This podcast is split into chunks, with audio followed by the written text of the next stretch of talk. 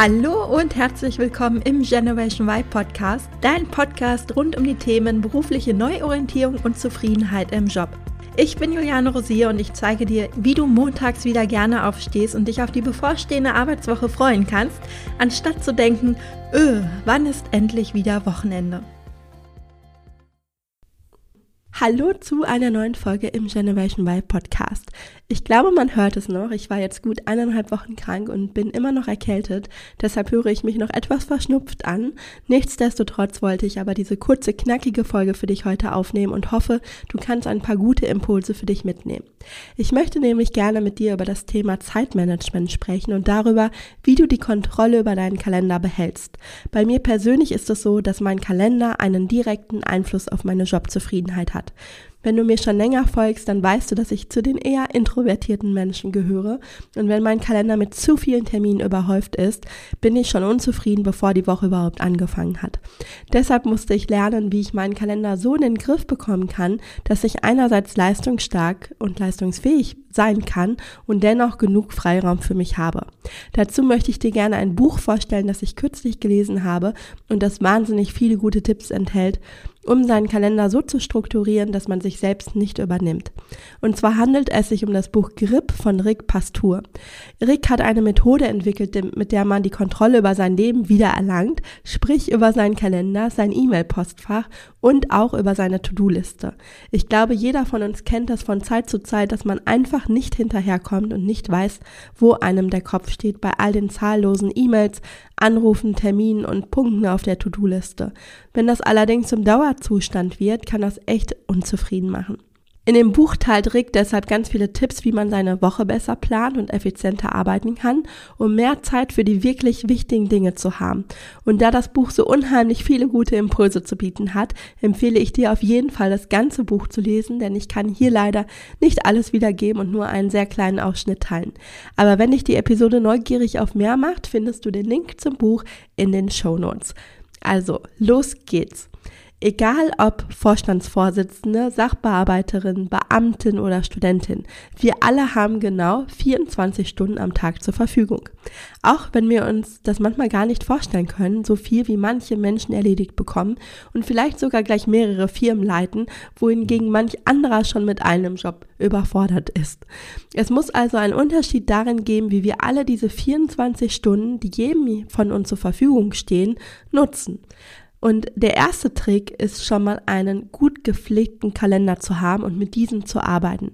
In einer Arbeitswoche, in der sich immer wieder etwas ändern kann, sollte dein Kalender dein Fels in der Brandung sein, auf den du dich immer verlassen kannst.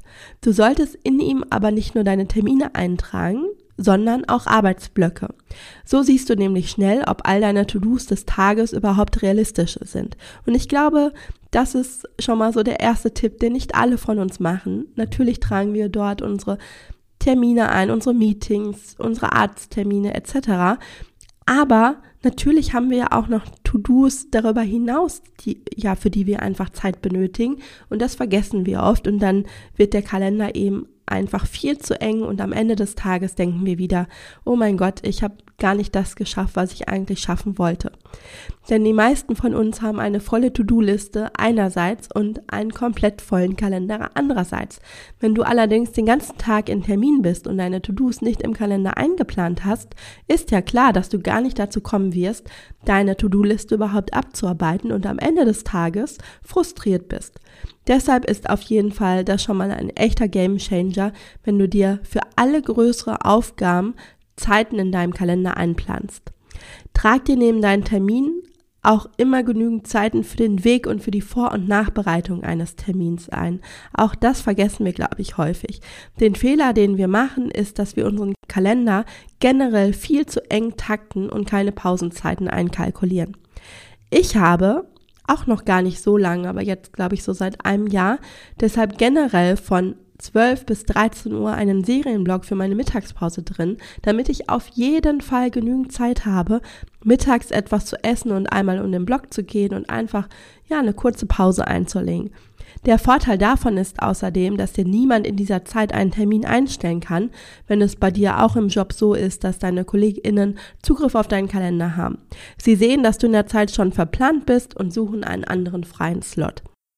Außerdem solltest du, ganz wichtig, nur maximal 80 Prozent deiner Zeit verplanen und die übrigen 20 Prozent als Puffer offen halten. Bei einem 8-Stunden-Arbeitstag, also so etwa zwei Stunden. Es passieren jeden Tag ja unvorhergesehene Dinge, das kennen wir alle, die uns dann irgendwie total aus dem Konzept bringen, weil wir nicht genügend Puffer für solche Aufgaben eingeplant haben. Und das ist zugegebenermaßen auch echt herausfordernd, aber natürlich ein sehr sinnvoller Tipp, ob man den jetzt immer eins zu eins umsetzen kann, weiß ich auch nicht. Aber vielleicht kannst du dich hier einfach an diesen 80 Prozent orientieren. Und wenn du es an, ja, vier Tagen pro Woche schaffst, dir einen solchen Puffer einzuplanen, bist du, glaube ich, schon auf einem sehr, sehr guten Weg. Und wenn es dann an einem Tag mal nicht klappt, dann ist es halt so. Ähm, auch hier gilt, glaube ich, daran, es nicht zu perfektionistisch zu sehen mit dem eigenen Kalender, aber schon eben so, dass man eine gute Orientierung hat. Und noch ein Trick, beginne immer mit der schwierigsten oder lästigsten Aufgabe zuerst. Wenn du diese nämlich direkt morgens schon abhaken kannst, wird dir das für den gesamten Tag Energie geben. Ich weiß nicht, ob du das kennst. Mir geht das oft so, wenn ich eine Aufgabe im Kopf habe, auf die ich überhaupt gar keine Lust habe, die mir keinen Spaß macht oder die vielleicht auch sehr herausfordernd ist, dann hat man die ständig im Kopf und es liegt vielleicht auch sogar wie ein Stein im Magen. Und die ganze Energie des Tages geht auf diese Aufgabe. Ähm, und da kann man eben das sehr gut, ja, vorbeugen, wenn man diese Aufgabe als allererstes erledigt, weil das gibt einen dann umgekehrt einen richtigen Energieschub, weil man denkt, boah, wow, die, die schwierigste oder nervigste Aufgabe habe ich heute Morgen schon gerockt und dann kann der Tag eigentlich nur noch besser werden. Also das ist auf jeden Fall auch ein guter Tipp ähm, die Aufgaben, die uns nicht so leicht fallen, auf die wir keine Lust haben, die ja irgendwie nervig sind, dass man die morgens direkt als erstes angeht. Rick gibt in seinem Buch auch nochmal einen wertvollen Tipp für deine To-Do-Liste, denn wenn es dir so geht wie den meisten, ist diese tendenziell immer sowieso viel zu lang. Daher solltest du diese zunächst kürzen. Das kannst du im ersten Schritt mit der klassischen Eisenhower-Matrix tun. Das Eisenhower-Prinzip ist ja eine Methode aus dem Zeitmanagement. Ich bin mir gar nicht sicher, ob ich darüber nicht auch schon mal eine Podcast-Folge gemacht habe. Auf jeden Fall ist es eine Methode, mit der man wichtige und dringende Aufgaben von unwichtigen und nicht dringenden Aufgaben unterscheiden kann. Und entscheidend dabei ist, dass wichtige Aufgaben sofort erledigt werden und unwichtige Aufgaben entweder delegiert oder ganz eliminiert werden sollten.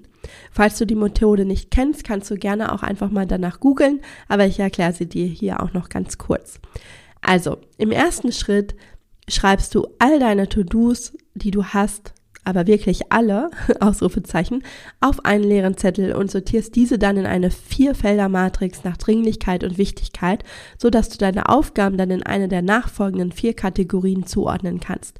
Und die Kategorie 1 ist wichtig und dringend. Das sind all die Aufgaben, die nicht warten können und von dir selbst erledigt werden müssen. Zweite Kategorie ist wichtig und nicht dringend. Das sind die Aufgaben, die noch etwas warten können. Da sie allerdings wichtig für deinen Erfolg sind, solltest du sie nicht ja zu lange aufschieben und am besten blockst du dir für diese Aufgaben direkt schon Zeiten in deinen Kalender ein.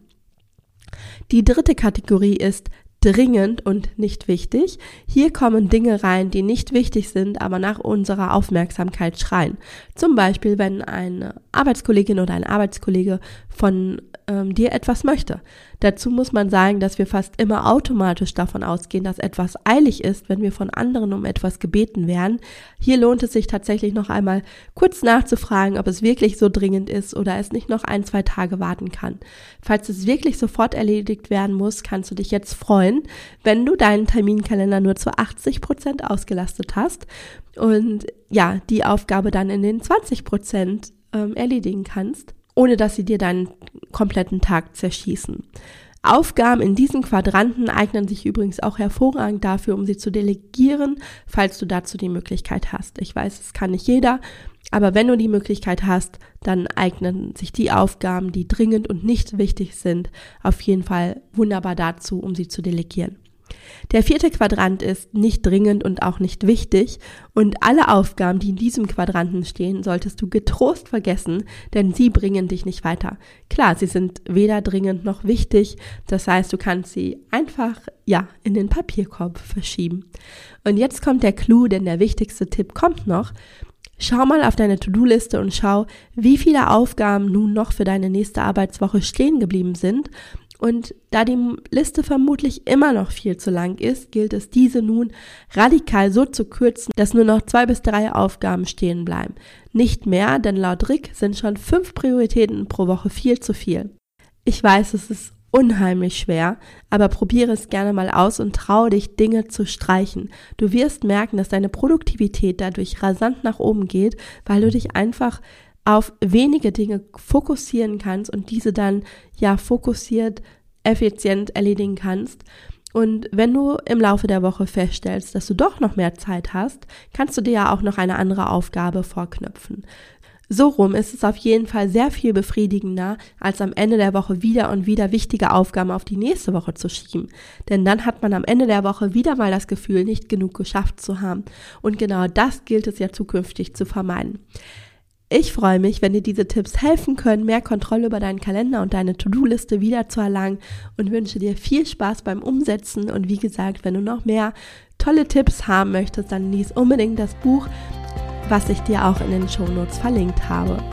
Vielen Dank fürs Zuhören. Ich hoffe, dir hat die Folge gefallen und du konntest den ein oder anderen Impuls für dich mitnehmen.